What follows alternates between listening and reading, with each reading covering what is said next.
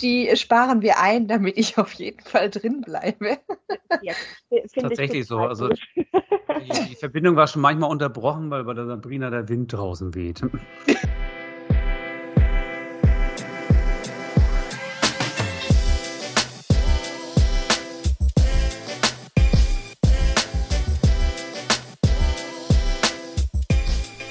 Performance Skills, der Pod -Pod Podcast. Herzlich willkommen zu Performance Skills, der Podcast. Dem ersten Podcast für Ergotherapeuten aus Deutschland. Heute dürfen wir wieder einen Artikel der Ergopraxis von Thieme vertiefen. Es geht um das Thema Assessments für die obere Extremität in der Neurorehabilitation. Welche Tests sind sinnvoll und praktisch für unseren Therapiealltag? Beschrieben werden verschiedene Assessments auf Ebene der Körperfunktion, zum Beispiel das Dynamo Dynamometer, Knoten in der Zunge, auf Ebene der Aktivität, zum Beispiel der Action Research Arm Test und auf Ebene der Teilhabe, zum Beispiel der Upper Extremity äh, Motor Activity Log. So, ich glaube, ich habe das richtig ausgesprochen. Perfekt. Ah, super. Auch geht die Autorin auf die Nutzung der Assessments im klinischen Alltag ein. Wie kann ich denn die nutzen und so weiter. Geschrieben wurde dieser Artikel von Wiebke Sporer. Genau, und bevor jetzt äh, Wiebke auf, auf das Fachliche eingeht, möchte ich erstmal Wiebke natürlich willkommen heißen. Und vielleicht kannst du damit starten, Wiebke, äh, dich als Person mal kurz vorzustellen, damit eben die Hörerinnen und Hörer auch ja nicht nur die Fachlichkeit im Ohr haben, sondern auch dich als Person. Ja, sehr gerne. Hallo, äh, mein Name ist Wiebke Sporrer. Ich sitze gerade in meinem Wohnzimmer in einer Wohnung in München.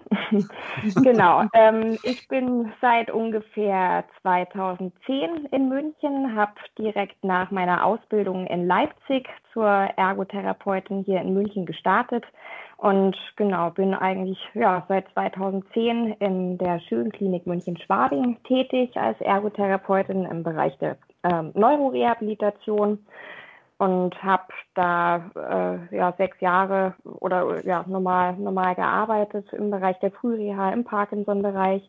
Habe dann noch ein Masterstudium angeschlossen in Krems an der Donau-Universität mhm. für die Neurorehabilitation und genau, seit 2017 habe ich die Leitung der Abteilung übernommen. Wir sind ungefähr 20 bis 23 Ergos bei uns im Team. Und genau so noch zu meiner Person. Ich habe einen vierjährigen Sohnemann, der mich gut auf Trab hält und äh, genau schön auch die, die Freizeit mitgestaltet. Wir gehen sehr oft in die Berge und gerne klettern, bouldern, auf den Spielplatz und genau, so bleibt spannend. Hört sich sehr, sehr aktiv an. Äh, sehr, aber echt. Jawohl, genau. genau, danke Wiebke für den Einstieg. Jetzt hast du gesagt, dass du äh, in, in, München in der Schönklinik, glaube ich, ne? genau, mhm, arbeitest. Jawohl, ja. Ähm, genau, also in der Neurologie. Magst mhm. du uns vielleicht trotzdem mal einen weiteren Einblick in dein Arbeitsfeld geben? Vielleicht erzählst du uns vielleicht mal, mit welchen ja, Klientinnen und Klienten du arbeitest und mhm. ja, gib da mal so einen Einblick. Genau, sehr gerne. Also wir behandeln äh, im stationären und teilstationären Setting Klienten der Phase A bis C, äh, ja, mit zentralen neurologischen Erkrankungen und eben mit Parkinson-Syndromen und Bewegungsstörungen. Ich persönlich, ich habe fünf Jahre lang in der Frühreha Klienten mit Schlaganfall oder Schädelhirntrauma behandelt. Äh, viele unserer Klienten kommen direkt im Anschluss an die Stroke Unit zu uns und befinden sich ja meistens in einem Zustand mit erhaltenem Minimalbewusstsein, also dem äh, Minimally Conscious State. Und genau die Reha-Ziele, die werden hier erst eben einmal ganz basal gesteckt. Also wir arbeiten sehr eng im interdisziplinären Rahmen zusammen mit der Sprach- und Schlucktherapie und der Physiotherapie. Und ja, typische Ziele sind eigentlich so die, die Frühmobilisation, dann der Einstieg in geführte Lagewechsel oder Aktivitäten wie Gesichtwaschen, Ankleiden und auch die Anbahnung von einer adäquaten Kommunikationsmöglichkeit. Genau, und äh, in Abhängigkeit vom Bewusstseinszustand steht aber natürlich auch die Behandlung von neuropsychologischen und auch sensomotorischen Beeinträchtigungen im Vordergrund. Wir haben äh, viele Klienten mit schweren bis mittleren Armfunktionsstörungen. Da setzen wir oft das Armbasis, Armfähigkeitstraining ein, Spiegeltherapie. Wir haben sehr viel Roboter- und Gerätegestützte Therapie. Äh, haben zum Beispiel den Amio, den Pablo, äh, das, die mhm. Reha Digits und so weiter. Und genau bei, bei den äh, Patienten mit oder bei Klienten mit Apraxie, Neglect und Pusher-Symptomatik setzen wir handlungsorientierte Diagnostik und Therapie, Erfolter ein. Also das sind so die, die Methoden, die bei uns sehr viel Anwendung finden. Genau, und im Bereich der Tagklinik, also im teilstationären Setting, da betreuen wir Klienten eben mit Parkinson, anderen Bewegungsstörungen wie zum Beispiel Dystonie oder Schreibkrampf, MS, also Multiple Sklerose oder auch Schwindelsymptomatik. Und äh, ja, da bieten wir im interdisziplinären Team eben auch multimodale Komplextherapien an. Und, und da liegt der Fokus eben sehr auf der eigenständigen Alltags- und auch Berufsbewältigung und ja, in der Behandlung von der oberen Extremität. Mhm. Genau. So Vielen Dank für den, mhm. für den wirklich ähm, breit gefächerten Einblick. Ähm, Finde ich sehr spannend. Heute geht es ja vor allem dann auch um Assessments, ähm, mhm. wie du auch in dem Artikel geschrieben hast. Ich kenne ja auch viele Kliniken und auch Praxen, die mit so eigenen und hausinternen Assessments arbeiten. Ne? So nach dem Motto, ich schnapp mir von allem irgendwas und ähm, da mache ich das draus, äh, wie es mir am besten passt. Weshalb sollten denn evaluierte Testverfahren vorgezogen werden? Was ist deren Vorteil? Mhm. Mm, vielleicht erstmal, ähm, bevor es um evaluierte Testverfahren geht, vielleicht erstmal die Frage, warum überhaupt Testverfahren auch genutzt werden sollten. Mhm. Ich denke, Assessment mhm. Und äh, Assessments und standardisierte Testverfahren sind ja inzwischen wirklich unentbehrlich. Irgendwie muss ja auch die Wirksamkeit unserer Therapiemaßnahmen belegt sein. Und äh, zum, zum einen bieten die Assessments ja Aufschluss darüber, ob, ob die angewandte Therapiemethode, für die ich mich entschieden habe, einen Effekt zeigt. Und zum anderen können sie Patienten ja auch super motivieren und dem Therapeuten eigentlich Orientierung geben für die weiterführende Behandlung. Also bringt es Erfolg oder nicht. Und mhm. Genau, ähm, äh, wichtig und gleichzeitig Voraussetzung ähm, ist dabei aber, dass, dass die Messverfahren oder die Assessments wirklich auch das Richtige auch in, in korrekter Weise messen. Und, und deswegen ist eben eine Evaluation von Assessments auch so wichtig. Und, äh, mhm. die, die Assessments, die im Praxisalltag angewendet werden, die müssen ja bestimmte Gütekriterien erfüllen. Es gibt ja die Gütekriterien auch nach Masur. Ähm, das heißt, Sie müssen, wenn man sie wiederholt anwendet, immer wieder zuverlässig und wiederholbare Ergebnisse liefern. Mhm. Also es ist ja dieses Gütekriterium der Reliabilität. Dann sollen Sie auch das messen, was Sie vorgeben zu messen. Das heißt, sie sind valide. Und das Assessment sollte auch fähig sein, wirklich klinisch relevante Veränderungen, ähm, ja, insbesondere im Verlauf eben festzuhalten. Das sind so die Kriterien, die wirklich wichtig sind und äh, die auch evaluiert werden müssen. Und wenn ich weiß, dass der Test, für den ich mich jetzt entscheide, diese Gütekriterien erfüllt und in den Studien eben evaluiert wurde, habe ich einfach einen stärkeren Beleg dafür, dass die Behandlungsmethode, für die ich mich entschieden habe, effektiv ist. Und am Test kann es nicht liegen, der ist ja überprüft worden, also so mhm. in der Art. Mhm. Und, und äh, ja, außerdem kann ich auch, wenn ich evaluierte Assessments nutze, sicher sein, irgendwie eine gemeinsame Sprache zu nutzen. Und so kann ich auch viel besser Vergleiche auch äh, stellen im, im internen, externen Reha-Alltag. Also wenn ich jetzt weiß, ich übernehme Patienten aus der Vorklinik, in, in dem zum Beispiel der Vogel-Meyer-Test gemacht wurde, dann kann ich mir ein viel besseres Bild machen und kann auch Verlaufsveränderungen in seiner Armfunktion zum Beispiel viel objektiver und ja auch standardisierter festhalten, wenn ich dann auch den Vogelmeier verwende. Mhm. Genau. Und, und ich denke, für die Klienten ist es auch einfach ein Motivationsfaktor, wenn die sehen, dass sie in einem Test, den sie zum Beispiel in der Vorklinik gemacht haben, nun viel besser abschneiden, wenn ich den Test auch mache. Ja. So, ja. das ist mein ist mein Kopfhörer kurz rausgefallen. das macht überhaupt gar nichts. Solange unsere Mikrofone nicht umfallen.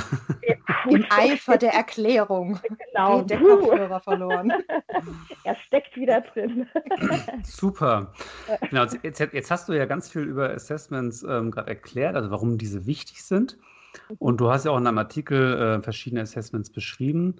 Vielleicht kannst du nochmal deutlich machen, ähm, welche Assessment jetzt im Arbeitsfeld Neurologie angewandt werden könnten und wie eben dieser Prozess aussieht. Also wann kommt welches Assessment deiner Meinung nach zur Anwendung? Also nach welchen Kriterien wird festgelegt, welches Assessment verwendet wird? Mhm. Also wenn ich jetzt so an unseren Arbeitsalltag denke, dann ist es immer ganz wichtig, äh, dass, dass der gut einzuführen ist in den Klinikalltag. Und also es müssen klar neben diesen ganzen wissenschaftlichen Gütekriterien müssen natürlich auch praktische Aspekte einfach äh, berücksichtigt werden. Und wichtige Fragestellungen sind, sind zum Beispiel, bevor ich mich für ein Assessment entscheide, ähm, welche Symptomatik testet testet mhm. das Test oder das Verfahren überhaupt? Will ich jetzt die Fein- oder zum Beispiel die Grobmotorik testen? Wenn ich die Feinmotorik testen möchte, dann wähle ich den Nine-Hole-Pack-Test und wenn ich die Grobmotorik eher testen möchte, dann nehme ich den Box-and-Block und das ist schon mal ganz, ganz wichtig, dass ich wirklich danach gehe, was, was ich äh, testen möchte. Genau, dann ähm, muss ich natürlich überlegen, für welche Klientengruppe wurde, wurde überhaupt der Test jetzt auch entwickelt und, und auch validiert und ist, ist, das, äh, ist das Assessment auch überhaupt vom Klienten durchführbar. Und wir haben ja zum Beispiel auf der Frühreha sehr viele Patienten im, äh, im Minimal Conscious State und wir verwenden zum Beispiel da auch die Coma Recovery Scale. Also das äh, ist jetzt nicht auf die obere Extremität bezogen, sondern eher auf, auf die Erfassung des Wachzustands, des Bewusstseinszustandes vom Patienten. Und da kann ich jetzt auch keinen Test nehmen, wo, wo ich groß auf Kommunikation Wert lege. Mhm, okay. Genau. Ähm, dann eine ganz wichtige Frage ist natürlich, ist der Test zugänglich? Gibt es deutsche Übersetzungen? Äh, ist der bezahlbar? Viele Tests kosten ja auch, auch viel und habe ich ja. überhaupt die Mittel und, und, Zeit und Wissen, um den Test auch anzuwenden?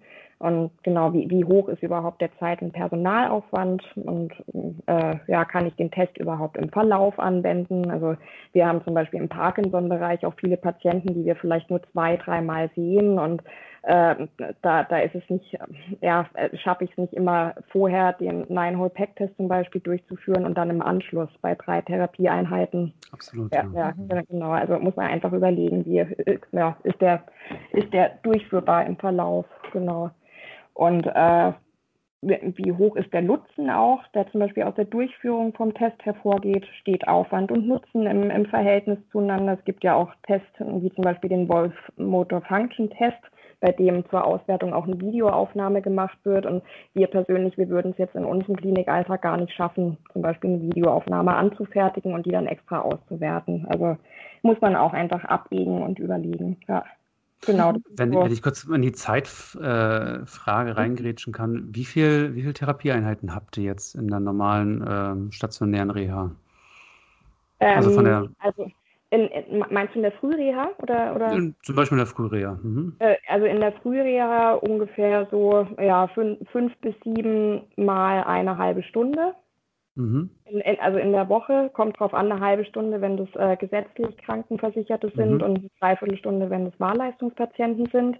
Und im Parkinson-Bereich ist es nochmal ganz, ganz anders. Da bieten wir diese Komplextherapien an. Da kann es sein, dass Patienten mal so drei bis vier Einheiten in der Woche bekommen. Dann kann es aber auch sein, dass die Patienten nicht zu dieser Komplextherapie kommen und die bekommen dann nur ein bis zwei Einheiten. Also es richtet ah, ja. sich halt, mhm. je nachdem, wie lange die wirklich auch bleiben und was das Ziel ist und ob die jetzt eine Komplextherapie durchführen oder eben verkürzt einfach nur zur Medikamenteneinstellung da bleiben. Genau, okay. ja. ja. ja. Ähm, Gehen wir über zur nächsten Frage. Ähm, du beschreibst auch in deinem Artikel Primärassessments, die die Körperfunktionen evaluieren können. Ähm, nun sind wir Ergos ja auch Experten für die Betätigung. Gibt es denn Assessments, die du in deinem Klinikalltag verwendest, um auch diesen Bereich abzudecken? Mhm. Also bei ähm, Patienten mit, mit entsprechenden motorischen und neuropsychologischen Fertigkeiten verwenden wir, äh, wenn es sich auch zeitlich ausgeht, öfter mal das EMS, also das mhm. Assessment of Motor mhm. and Process Skills. Wir haben zwei ausgebildete EMS-Ergotherapeutinnen bei uns im Team. Äh, ja, nur leider ist eben die Erhebung wirklich auch sehr, sehr zeitaufwendig und das Patientenklientel entspricht auch nicht mehr ganz unserem oder, äh, oder ja, den, den Fähigkeiten. Also wir, wir haben zum Teil wirklich äh, Patienten, die motorisch und neuropsychologisch nicht, nicht so gut sind, dass man mit ihnen auch das EMS durchführen könnte. Ja, aber genau, das, das EMS selber ist ja ein Beobachtungsinstrument, also eigentlich so die Fähigkeit von, von Klienten, mit wirklich Aktivitäten des täglichen Lebens, auch mit denen sie wirklich vertraut sind, auch durchzuführen. Und ja, man, man braucht ja für das, für das EMS eigentlich nicht so viel. Also das, das mhm. meiste ist eigentlich in der Ergo-Abteilung vorhanden. Also zum Beispiel äh, ist es ratsam, irgendwie Räume, zum Beispiel die Therapieküche, Materialien, Kaffee oder Tee und Werkzeug, zum Beispiel eine Kaffeemaschine vorzubereiten. Und genau in einem Patienteninterview werden dann ja verschiedene Aufgaben angeboten, aus denen der Patient dann selber zwei Aufgaben wählen kann, die er macht. Und äh, die, die führt er durch und dann wird er beobachtet von der EMS-Therapeutin und äh, genau, die Kollegin beobachtet ihn und bietet an, wenn, wenn er Hilfe braucht und dann wird praktisch die Ausführung wird anhand von 36 Items beurteilt. Das ist so in Grobzügen mhm. des EMS. ja. Genau, und äh, zur Befunderhebung äh, nutzen wir äh, modifiziert, sage ich jetzt mal, das COPM. Mhm. Äh, und genau, also das ist ja so ein halb strukturiertes Interview, bei dem man eigentlich nicht an feste Formulierungen gebunden ist. Das ist ja ganz schön. Wir, wir führen das jetzt nicht so in seiner Gänze durch, aber wir, wir orientieren uns an, an der Durchführung und genau, also in so einem halb strukturierten Interview ähm, bespricht man mit dem Patienten, bei welchen Tätigkeiten er Probleme hat in, in, in Bezug auf die Selbstversorgung, Produktivität, Freizeit und ähm, befragt ihn praktisch, wie, wie er diese, diese Anliegen auch durchführen kann, wie, wie zufrieden er damit ist. Mhm. Und genau, das ist so, sind so die Grundzüge des DOPMs, ja. Und es ist eben auch. Mh. Ich, ich würde noch gern mit einer Frage reingrätschen. Mhm, ähm, so ja. Therapieküche und so weiter finde ich ja voll toll. Ähm, die Frage ist gerade, die sie mir so ein bisschen aufdrängt, hast du da auch ab und zu Klienten, die sagen, ja schön, jetzt habe ich das mit der Kaffeemaschine gemacht, aber ich habe zum Beispiel zu Hause eine ganz andere oder kann mir den Transfer nach zu Hause nicht vorstellen? Ähm, weil ja auch gerade im neurologischen Bereich vielleicht auch so die, diese Transfermöglichkeiten schwierig sind, sich vorzustellen. Ich bin jetzt im Setting in der mhm. Klinik ähm, und wie geht es dann weiter zu Hause? Bist du damit dann auch ab und zu konfrontiert, um jetzt mal so einen ganz kleinen Schwenk zu machen? Mhm, mhm. Äh, bin ich auch öfter. Also auch gerade im Parkinson-Bereich, wo es zum Beispiel auch darum geht, ähm, dass die bestimmte Strategien auch einfach umsetzen und auch für den Alltag praktisch erlernen. Da haben wir das ganz oft, dass zum Beispiel auch gesagt wird, ja, aber die Geschirrspülmaschine, die ist doch nicht in der gleichen Höhe wie, äh, mhm. wie bei mir in der Küche und das haben wir ganz oft. Und aber da weise ich auch immer darauf hin, dass es eben wirklich einfach um Grund Grundzüge geht und um das Erarbeiten von Grundstrukturen und äh, dass man dann eben versuchen muss, das wirklich dann im Alltag wieder so umzusetzen. Und aber äh, zum Beispiel bei dieser Testung, bei dieser EMS-Testung, da geht es ja wirklich nur darum, den, den, Patienten auch zu beobachten und, mhm. und weniger um, um Therapie äh, an sich, sondern da geht es ja wirklich nur um die Erhebung eigentlich von, von seinen Fähigkeiten. Ja. Ja. Mhm. Aber, aber, aber das hat, also das hat man oft, dass, dass sie sagen, ja, die, ich, ich koche äh, ich koch gar keinen Kaffee in meiner Kaffeemaschine, ich benutze nur die Nespresso-Maschine oder so, das hat man auch oft. Aber dann, wenn, wenn sowas auftritt, dann lasse ich es. Also dann, ja, dann übe ich zum Beispiel mit dem Patienten auch jetzt nicht Kaffee, äh, kochen, Kaffee kochen an der Maschine, sondern dann ja. wähle ich irgendeine andere Tätigkeit, weil, weil das bringt dann auch nichts, das einzuüben, wenn er äh, sein Pad in die Kaffeemaschine schiebt. Ja. Ja. jetzt, jetzt, jetzt beschreibst du in deinem Artikel Assessments, ähm, die jetzt rein die Funktionalität der oberen Extremität testen. Und ich stelle mir immer so ein bisschen die Frage, ob wir uns da nicht automatisch in gewissen Kategorien selbst reindrängen. Das heißt, der Ergo macht die Oberextremität und der Physio die untere Extremität. Wie könnten wir dem entgegentreten? Mhm. Also für mich zählt irgendwie zum Selbstverständnis auch unseres Berufsbilds oder zum Selbstverständnis der Ergotherapie, den, den Klienten ganzheitlich zu betrachten. Und zusammen mit der Physio oder auch mit der Sprach- und Schluchttherapie ergibt sich für mich im interdisziplinären Setting eigentlich ein ergänzendes System, unabhängig jetzt von allen berufspolitischen Überlegungen und bei der wirklich der Klient im Vordergrund steht. Und äh, ich sage immer, wir benötigen uns gegenseitig. Also ich kann mit der betroffenen oberen Extremität viel besser arbeiten, wenn der Klient über ausreichend Rumpf- oder Sitzstabilität zum Beispiel äh, äh, oder vorhanden ist. Oder wenn der Klient sich auch adäquat äußern kann. Und dafür brauche ich wiederum die Physiotherapie oder eben auch die Sprachtherapie. Und äh, die Verantwortlichkeit für den Bereich der oberen Extremität, auch deren Umgang und auch Integration bei, bei alltagsrelevanten Hantierungen liegt aus meiner Sicht bei den Ergos, das aber nicht ausschließlich. Und, und für mich besteht auch natürlich die Möglichkeit, dass zum Beispiel die Physiotherapeuten Ergo-Tests machen, wenn, wenn die Ergos das zum Beispiel mal irgendwie versäumt haben und, und umgekehrt auch. Also wir machen da nicht so eine ganz scharfe Abgrenzung.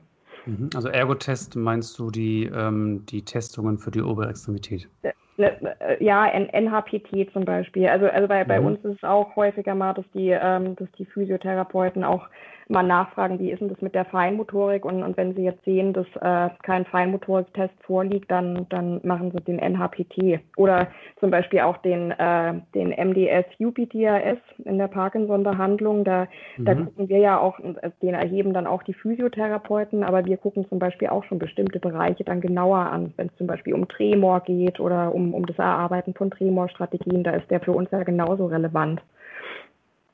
Genau. Mhm. Okay. Ähm, ich will so ein bisschen nochmal auf die Körperfunktion ein bisschen mhm. zurückkommen. Mhm. Ähm, du hast jetzt in einem Artikel wirklich als Testbeispiele für die Körperfunktion äh, beschrieben.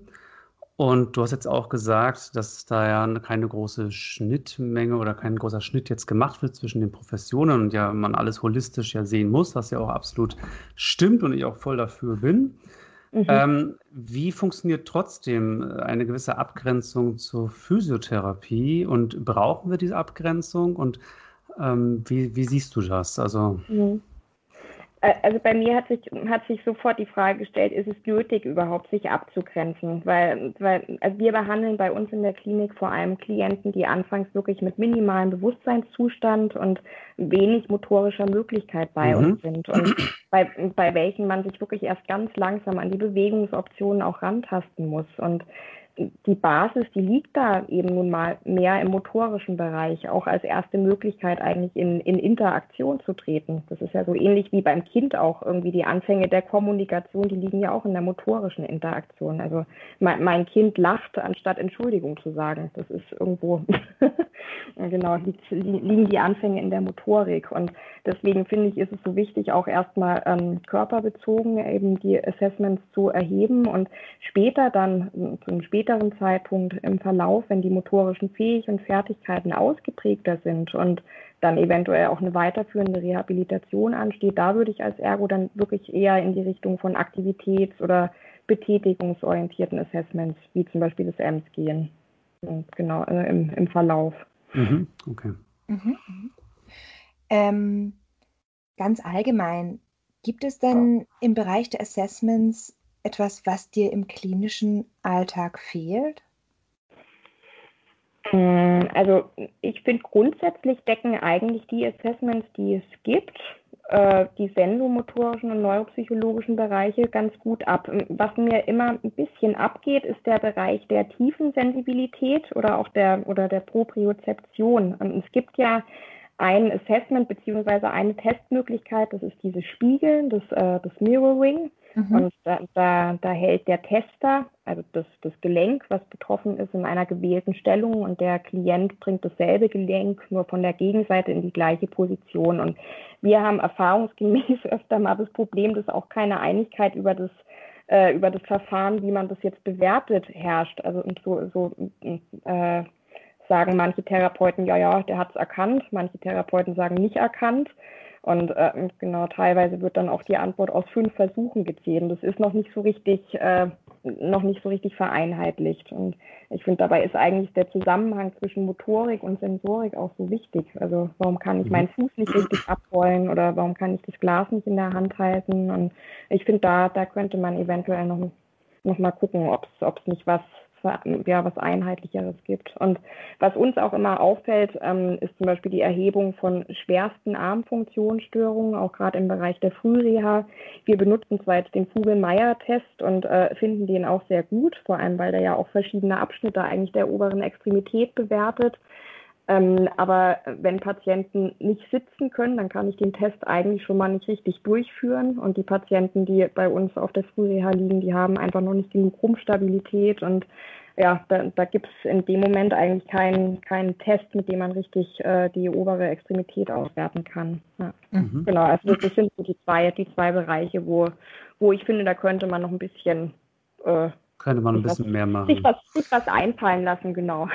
Ja. Wie gesagt, was, was, was mir, weil ich habe ja auch äh, zehn Jahre in der Neurologie gearbeitet, eben auch mhm. mit schwerst betroffenen Klienten. Was uns mhm. oft aufgefallen ist bei uns, dass uns wirklich ein Assessment fehlt, um Klinikbetätigung zu evaluieren. Mhm. Und ähm, das ist noch so ein Bereich, finde ich, der so ein bisschen stiefmütterlich behandelt wird, leider in den neurologischen Kliniken, aus meiner Sicht heraus. Mhm. Und ähm, da würde ich mir noch wünschen für die Zukunft generell, also dass da wir uns noch ein bisschen anders positionieren und vielleicht ähm, wirklich Klinikbetätigungen evaluieren. Also was möchte mein Klient im klinischen Kontext eben schaffen? Und mhm. daran ist mhm. vielleicht auch empirisch messen dann. Mhm, mhm. Ja. Also, also du meinst jetzt nicht solche Sachen wie Anziehen im, äh, im Stationsalltag oder so? Oder, oder, oder meinst du sowas von? Zum Beispiel, mit? genau, ja, Anziehen. Okay. Mhm. Alles, was ja. so zu, also ich, ich bin ja gerade dabei mit, mit einer anderen Ergotherapeutin und eben der Ellen Romain und äh, mhm. ein Assessment dafür zu, zu entwickeln. Mhm. Und ähm, uns ist eben wirklich aufgefallen, dass Klienten oftmals eben mit ja, mit der Einstellung schon in die Therapie gehen, ja, es soll alles funktionieren wie vorher und ich will wieder laufen können oder wieder, wieder greifen können, was ja auch absolut richtig ist und ja auch dazugehört mhm. irgendwie, gerade mhm. in der mhm. Neurologie. Aber eben Schwierigkeiten haben, manchmal über Betätigungen zu sprechen in der Klinik. Ne? Also was mhm. mache ich hier überhaupt mhm. den ganzen Tag? Was möchte ich gerne tun? Und mhm. ähm, Ne, da geht es auch darum, vielleicht eine Glocke zu bedienen, um die mhm. Schwester zu rufen zu können und sowas halt. Ne? Mhm. Und das, mhm. äh, also ich bin jetzt ein paar Kliniken auch unterwegs gewesen und das ist mir immer wieder aufgefallen, dass das eben irgendwie so ein bisschen fehlt. Und vielleicht für die Zukunft gibt es das irgendwann. Äh, und das wäre schön, mhm. wenn wir da so ein bisschen so einen Blick vielleicht auch noch hinbekommen. Mhm, das stimmt, ja, ja. Also was mir jetzt so einfällt, es gibt ja so diese Skalen, auch wie die äh, Neglect-Skala von der Catherine Bergego-Scale, die beobachtet ja aber eigentlich auch nur, das ist ja auch mehr körperbezogen, aber die beobachtet ja auch Situationen im Klinikalltag. Aber trotzdem hat man mhm. da nicht so diesen, diesen Wunsch nach, ich möchte jetzt im Klinikalltag besser äh, mit dem Rollstuhl auf den Gang fahren oder so. Ja, ja nee, das stimmt. Weil ich habe hab auch die Erfahrung gemacht, wenn wir noch einen Schwank machen können, wir haben oftmals so das das Problem in den Kliniken, was ich oftmals sehe, ist, dass man ganz, ganz schnell in den häuslichen Kontext rutscht. Ne? Also mhm, mit, der, mhm. mit der Zielstellung. Obwohl Klienten gerade in der Neurologie noch gar keine Erfahrung sammeln konnten mit ihrer Einschränkung zu Hause. Also sie können auch gar nicht sagen, das und das kann ich zu Hause nicht, weil mhm. sie halt, wenn sie in der Frühreha sind, in der Regel nicht zu Hause waren damit. Mhm, genau. Mhm. Und ähm, dahingehend ja, denke ich, müssen wir manchmal ein bisschen kontextbasierter arbeiten. Also jetzt nicht du, das meine ich gar nicht, sondern generell in den Kliniken. Ja, ja, ja. Wo, wo, wobei ich das auch immer ganz gut finde. Also wir, wir haben, als wir noch viele Phase C hatten, wir haben jetzt im Moment ist der Fokus eher auf Phase B-Patienten gerutscht, aber als wir viele Phase C hatten, hatten, haben wir öfter mal so Erprobungswochenenden zu Hause gehabt. Das ist also sehr wo gut. Die, und, und das, das ist super gut, weil das wurde da auch sofort dann in Patientenkonferenzen im, im interdisziplinären Team auch aufgegriffen, wie das war, welche Probleme aufgetaucht sind, und hat dann einfach nochmal neue Zielstellungen Anforderungen auch für die Therapie vorgerufen. Also dann, dann mhm. war schon mal das erste Problem, irgendwie äh, die Küche zu benutzen, weil zu hoch oder, oder den Transfer ins Bett äh, ging nicht, weil das Bett zu hoch war, die Matratze zu weich, konnte sich der Patient nicht drehen. Und das war eigentlich wirklich immer ganz interessant. Ja. Ja, und hat einfach auch nochmal einen konkreten Bezug, was brauchen die Patienten für zu Hause oder sowas. Genau, ne? genau. Obwohl man ja, das natürlich ja. als Ergo schlecht ähm, beurteilen kann, aber man kriegt dann doch ein Feedback oder die Patienten kriegen auch ein Gefühl dafür, ähm, woran sie denn auch nochmal genau arbeiten wollen. Also genau, direktes ja, Feedback durch diese, also durch diese Wochenenden finde ich eine schöne, äh, schöne Möglichkeit, ja. Und eben auch, auch einfach die Rückmeldung der Angehörigen. Das ist ja auch immer ganz wichtig, wenn, wenn die dann auch manchmal nehmen die Patienten ja ihre Probleme dann wirklich nicht so wahr und die Angehörigen, die schildern das einfach viel objektiver und, und ja, ist immer ganz interessant. Ja. Genau. ja, einfach auch nochmal eine ganz andere oder eine, eine praktischere Art der Angehörigenberatung. Genau, genau, ja, ja, ja, genau. Wow, tolle Einblicke. Vielen Dank. ja, ähm, schön. Ich äh, bin gespannt, was die äh, Hörerinnen und Hörer zu dem Interview sagen und ähm, eben, dass sie, dass sie dann einfach auch nochmal sehen, okay, Assessments, äh, gerade auch evaluiert und nicht hausgemacht, äh, die nehme ich mit. ähm, und eben auch im Sinne von, ähm, ja, wie setze ich sie ein, äh, wann mache ich was ähm, und wie bringe ich diese vielen Ebenen, die wir als Ergos einfach auch beachten wollen, sollen, wie auch immer, wie bringe ich die zusammen? Ne? Ja, ja. Ähm, das ist schon eine sehr, sehr spannende Geschichte ja. und äh, da sind wir Ergos noch nicht fertig damit. Mhm. Ja, ja und, und uns macht auch einfach Spaß. Also wir haben, äh, wenn ich das jetzt noch kurz ja, einwerfen kann, aber, aber wir haben jetzt zum Beispiel auch im Parkinson-Bereich nochmal einen neuen Fragebogen äh, von dem Tim van Bellingen aus der, aus der mhm. Schweiz äh, eingeführt. Das ist der Dexterity 24 Questionnaire, also 24 Fragen zur alltagsrelevanten Geschicklichkeit. Mhm. Und äh, den, den benutzen wir gerade bei unseren Parkinson-Patienten und der ist super gut, weil der haargenau all die Feinmotorikprobleme im Alltag eigentlich äh, widerspiegelt und, und auch für die Befunderhebung so, so kompakt ist und der, der schließt alles ein, was Patienten eigentlich so an feinmotorischen Problemen haben könnten. Und das macht einfach so Spaß zu sehen, dass man genau mit den Fragen einfach genau die Knackpunkte trifft. Und, und ja, also das, das ist auch einfach ein Faktor, den man, glaube ich, nicht äh, verbergen darf des Assessments, dass das einfach Spaß macht und auch, dass man, dass man sieht, wenn, wenn die Patienten sich weiterentwickeln und dass das die auch sehen, da ist ein Erfolg da und, und einfach erstmal festgehalten in der Punkteverbesserung. Ja.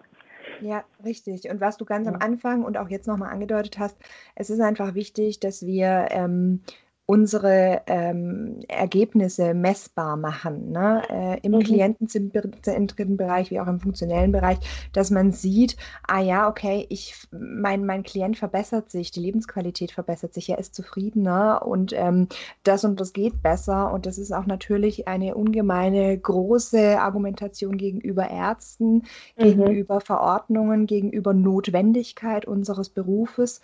Von mhm. daher ähm, Genau, lieber weniger schreiben, als dass man, äh, dass man dann genau ähm, Dinge benennt, die dem Klienten wichtig sind und wo man sich eben auch verbessert hat. Ne? Genau, ne? genau. Ja, ja, ja. Und uns kommt, uns kommt auch einfach gut an. Also wenn man wirklich ja. auch in den Arzt befunden und auch einfach den Score mal reinschreibt und, und die, die Ärzte fragen nach, auch in den Besprechungen und interessieren sich dafür. Und also ich habe schon das Gefühl, wir können da wirklich sehr, sehr viel auch fürs Berufsbild und, und äh, fürs Profil auch tun, indem wir jetzt immer mehr auch evaluierte Assessments und, und Skalen und auch Therapiemethoden einsetzen. Ja. ja genau. Vielen herzlichen Dank, Wiebke. Das war ja, wirklich sehr, sehr spannend. Und genau, schreibt uns, liebe Hörerinnen und Hörer, in die Kommentare, was mhm. ihr macht, was ihr natürlich davon mitnehmen könnt, was ihr noch für Vorschläge habt, ähm, zum Beispiel auch Assessments oder welche ihr gerne benutzt natürlich, warum auch nicht. Und genau, und wenn wir ähm, auch dahingehend nochmal irgendwas vertiefen sollen oder ihr sagt, oh, ich habe noch ein ganz anderes Thema für ähm, Robert und Sabrina, dann schickt uns eine E-Mail auf der-podcast.gmx.de oder kontaktiert uns über Facebook. Ähm, egal ob über die Performance-Seite oder über private Nachricht, wir sind für alles offen. Und Themen, Themen. und freuen uns auf jeden Fall äh, auf Vorschläge. So, und dann würde ich sagen, war es das schon. Ja, ja, vielen Dank nochmal, Wiebke, auch ja, von meiner Seite. Ja, vielen, vielen Dank. Ja, ja, gerne, gerne. Sehr interessante Interview. Mhm. Ja, fand ich auch. Ging ja ganz gut jetzt. Nee, nee, aber es war doch, war doch relativ entspannt. Ich dachte, jetzt ja. wäre irgendwie angespannter. Ja, Nein. Wunderbar. Und also, an alle Hörerinnen und Hörer, macht's gut. Bis zur nächsten Folge. Tschüss. Jawohl, tschüss. Performance Skills, der Pod -Pod Podcast.